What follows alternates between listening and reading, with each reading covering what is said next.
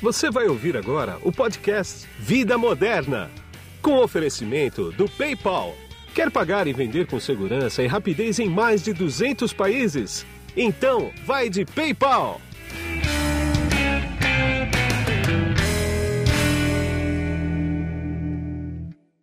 Olá, você que está conectado, conectada aqui no podcast Vida Moderna. Eu vou conversar hoje com o Caio Costa, que ele é head de parcerias e PME, ou seja, pequenas e médias empresas do PayPal para a América Latina. Tudo bem, Caio? Como é que você está? Bom dia, Guido. Super prazer estar aqui com vocês. É... A gente sempre está buscando podcasts que trazem informações e ajudam a gente também a comunicar né, para o pequeno e médio comércio as novidades, as tendências e tudo que PayPal pode ajudá-los é, nessa jornada. Exatamente. E para contextualizar essa nossa conversa aqui, a, a gente vai bater um papo aqui sobre o relatório do PayPal chamado Comércio Sem Fronteiras 2022, que foi realizado em 14 mil, com 14 mil consumidores de 14 mercados globalmente. Me diz uma coisa, Caio, como é que está o cenário de compras internacionais? Aumentou muito após a pandemia da Covid-19?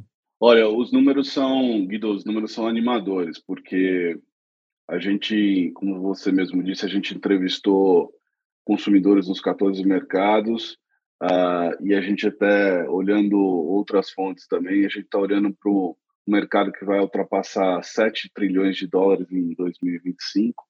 Uh, ah, e, e quando a gente conversa com os entrevistados, 57% deles já se identificam como compradores internacionais, né? E isso vem crescendo, né? Quando você olha para esse número de 2020, o mesmo número, esse número estava em 52. Então, cada vez mais, né, através do e-commerce, você uh, tem acesso, né? Aí o, o pequeno médio comércio brasileiro vai ter acesso a consumidores globais. E isso é muito bacana. Sem dúvida.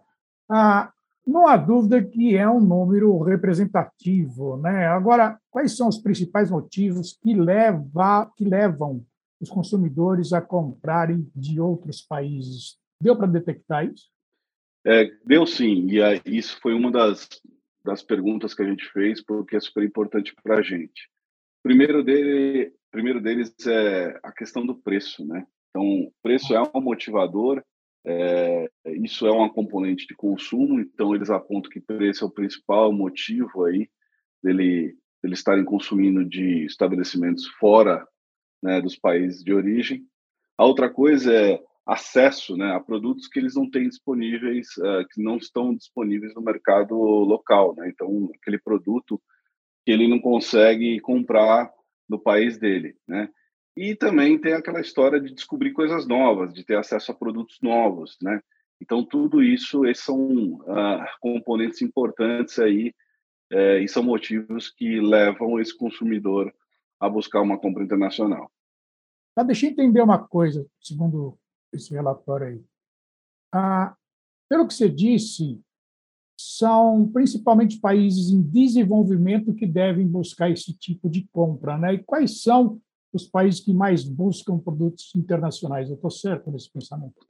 Na verdade, o que está acontecendo. Não, os principais compradores, né? E aí vamos falar um pouco do Brasil.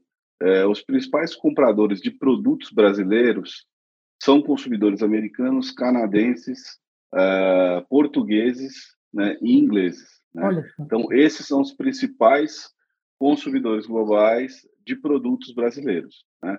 Então, isso é um ponto importante também, porque na hora que esse comércio é, começa a pensar né, em, em vender para fora, para o exterior, a gente já traz para ele aqui uma dica que é, se você quer começar e começar bem, esses são os países que você tem que divulgar o seu produto e esses são os consumidores que vão, de fato, consumir é, os seus produtos já de imediato, porque esse tráfego, já, vamos dizer assim, ele já existe, né? Esse tráfego de consumo já existe. Então, esses são os países que consomem hoje do Brasil. Quando a gente fala do ponto de vista global e não só de comprar produtos do Brasil, aí é, esse, esse, esses países eles são diferentes, né? Então começa com Singapura, depois Hong Kong, Espanha e Itália. Mas acho que o mais importante aqui é a gente falar para o né, empreendedor brasileiro, para o comércio brasileiro, quem são os consumidores de produtos brasileiros. Que são, é, de novo, os americanos, canadenses, ingleses e portugueses. Sem dúvida. Agora, vamos considerar os 14 mercados da pesquisa, né? Quais itens esses consumidores internacionais afirmam procurar mais? Você tem isso aí?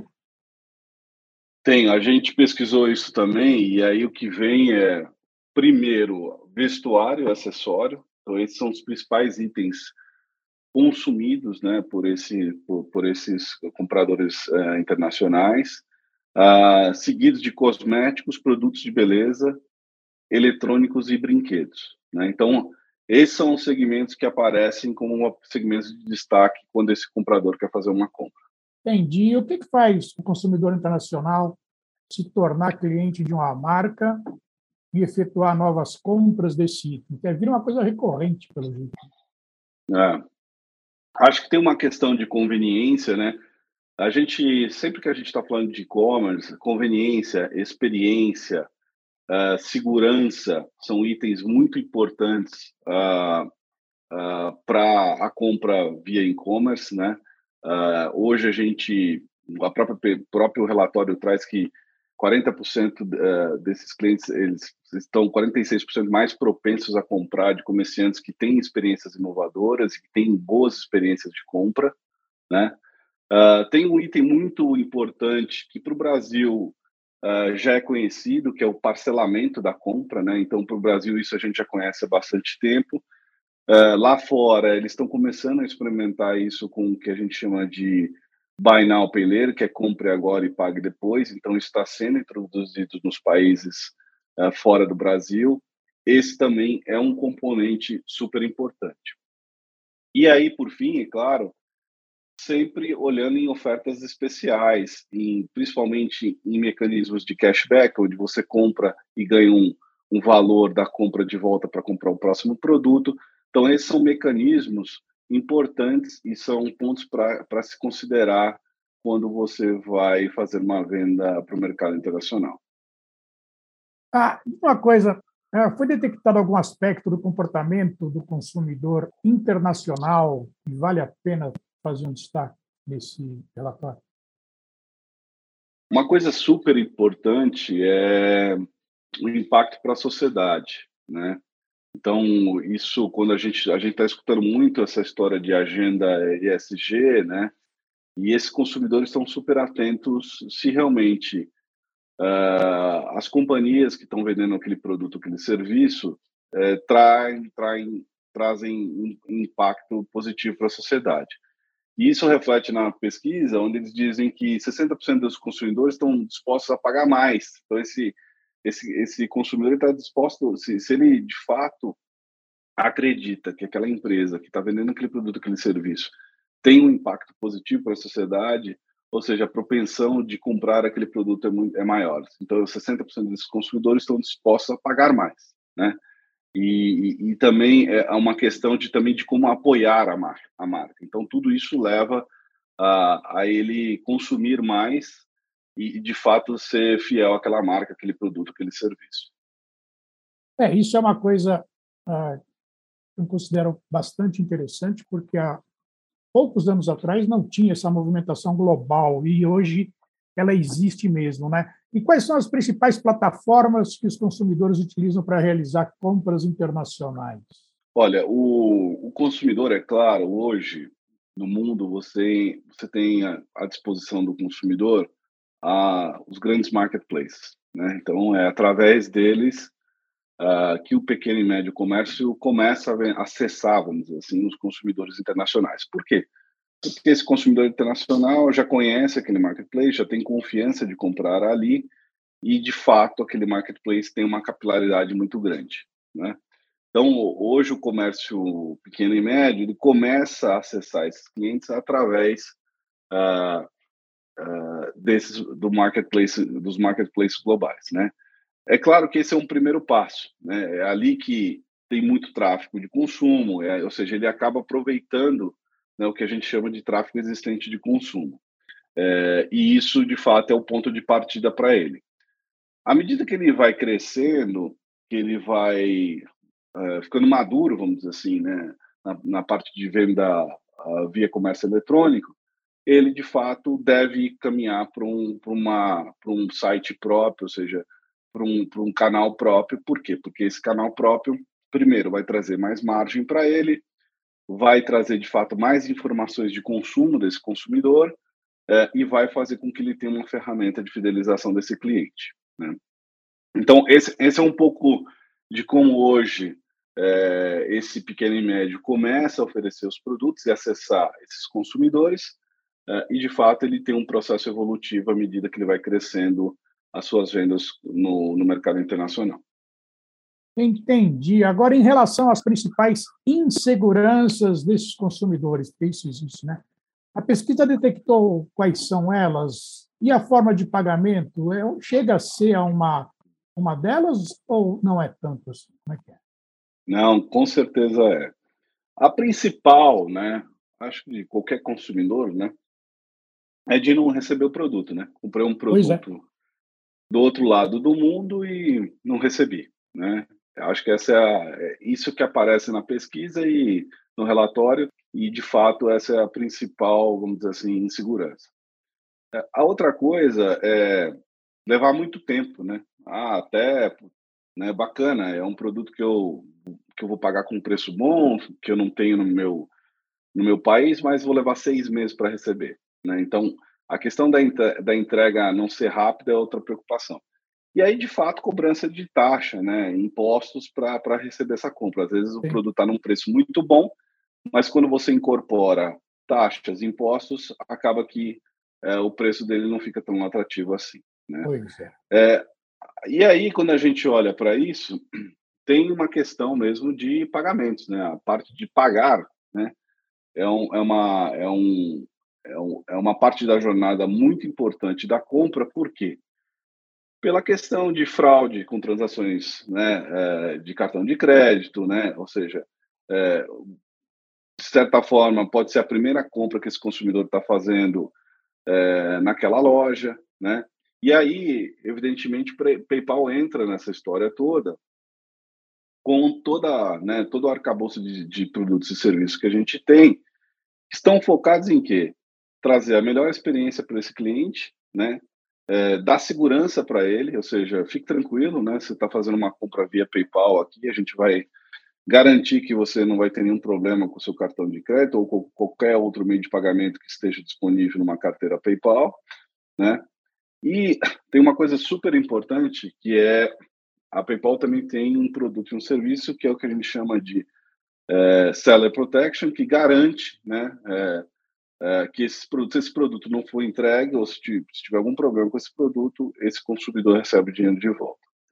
É, que a gente chama de proteção de compra, na verdade, né? que é a proteção para o comprador. O que está acontecendo no mundo também é que o consumidor internacional está acessando é, o parcelamento sem juros, né? Que é muito comum para o brasileiro, mas que, como eu é, falei um pouquinho alguns minutos atrás, é, é isso é novo, né, para esse consumidor internacional. E a PayPal também incorpora o parcelamento já para esse é, consumidor internacional, compra parcelada num estabelecimento brasileiro.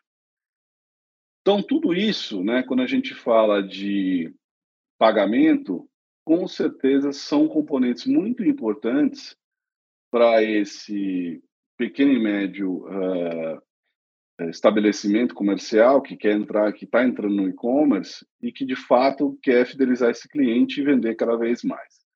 Só para você ter uma ideia, a taxa de abandono de, de checkout de, de carrinho no, ah. no e-commerce, ela, ela, a taxa média global é de 77%, é muito alta. Então, significa que cada 100 né, consumidores que, de fato, chegam lá na etapa final para pagar, né, para, é, enfim, fazer o pedido do, do, produto, do serviço, eles desistem. Né? 77 é. deles desistem. Né? É, então, a preocupação com a experiência, a preocupação em, em, de fato, usar meios de pagamentos confiáveis como PayPal, que transmitem segurança, que, transmitem, que tem conveniência, que de fato esse consumidor já utiliza, né? Porque a gente está em 200 países com 20 moedas. Ou seja, esse consumidor já experimentou PayPal em, em, em outras compras, né? em, em, em, outros serviços. Claro. Então, isso facilita muito a, a vida uh, do consumidor e também do, do vendedor, nesse caso. Né? Pois é. Bom, Caio, é isso aí. Uh, infelizmente, eu tenho que encerrar esse podcast aqui, porque a gente tem um, um tempo a ser seguido.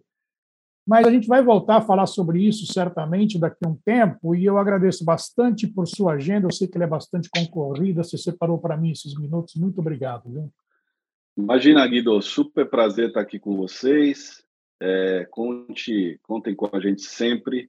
É super importante a gente, como um dos principais meios de pagamento uh, global, uh, ajudar né, esse pequeno e médio comércio é, e divulgar as tendências e realmente trazer todas as informações importantes para que o comércio eletrônico brasileiro e mundial cresça. Né? Então, esse é um dos principais objetivos e, e é claro, com impacto positivo para a sociedade. Tá bom, muito obrigado. E aqui é Guido Orlando Júnior, diretor de conteúdo e editor do portal Vida Moderna que você acessa em www.vidamoderna.com.br e esse podcast aqui você pode achar, além da área de podcast no site, você pode achar em mais oito agregadores, os principais agregadores do mercado. Procure sempre por podcast Vida Moderna. E só para lembrar você, nós não entregamos apenas conteúdo, nós entregamos conhecimento. Eu te vejo num próximo podcast. Tchau. PayPal ofereceu este episódio do podcast Vida Moderna. Quer pagar e vender com segurança e rapidez em mais de 200 países? Então, vai de PayPal!